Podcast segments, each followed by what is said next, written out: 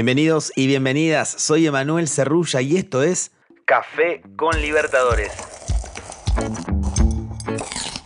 Un show diario para que empieces el día con la mejor información sobre la Conmebol Libertadores, la Conmebol Sudamericana y también las novedades del fútbol y de las ligas de nuestro continente.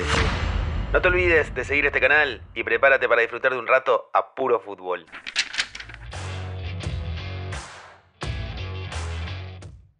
Bienvenidas y bienvenidos. Soy Lucio San Martino y esto es Café con Libertadores. Un show diario para que empieces el día con la mejor información sobre la Comebol Libertadores y las novedades del fútbol y las ligas de nuestro continente. Siguió rodando el balón en la fecha 4.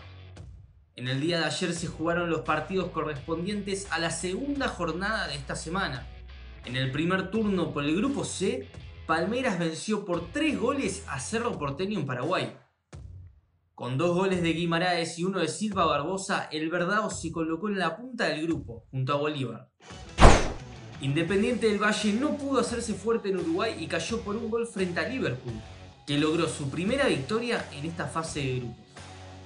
De esta manera, Independiente del Valle registró un 58% de posesión del balón ante Liverpool su máximo porcentaje de tenencia en condición de visitante en la actual edición.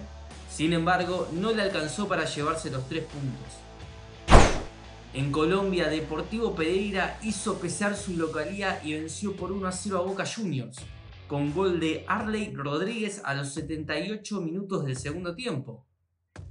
Con esta victoria el club colombiano le puso picante al grupo F, ya que quedó en la cima de la tabla junto a los Ceneices con 7 puntos.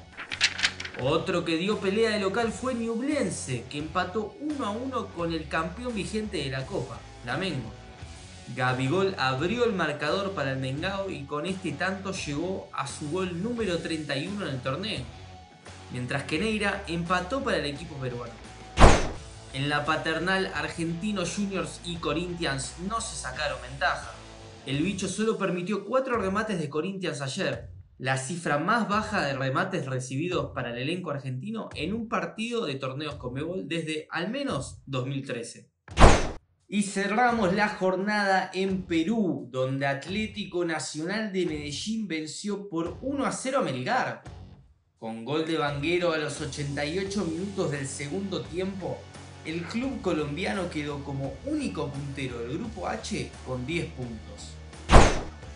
Fue Café con Libertadores. Los invitamos a mantenerse pendientes de nuestro podcast oficial y seguir el canal para no perderse de nada. Lucio San Martino los saluda. Muchas gracias por acompañarme el día de hoy. Nos vemos en la próxima. Chao. Esto fue Café con Libertadores. Los invitamos a mantenerse pendientes de nuestro podcast oficial y seguir al canal en Spotify para no perderse los episodios con el mejor contenido exclusivo y original. Emanuel Cerrulla los saluda desde Buenos Aires. Nos escuchamos en la próxima. Chau, chau, chau, chau, chau.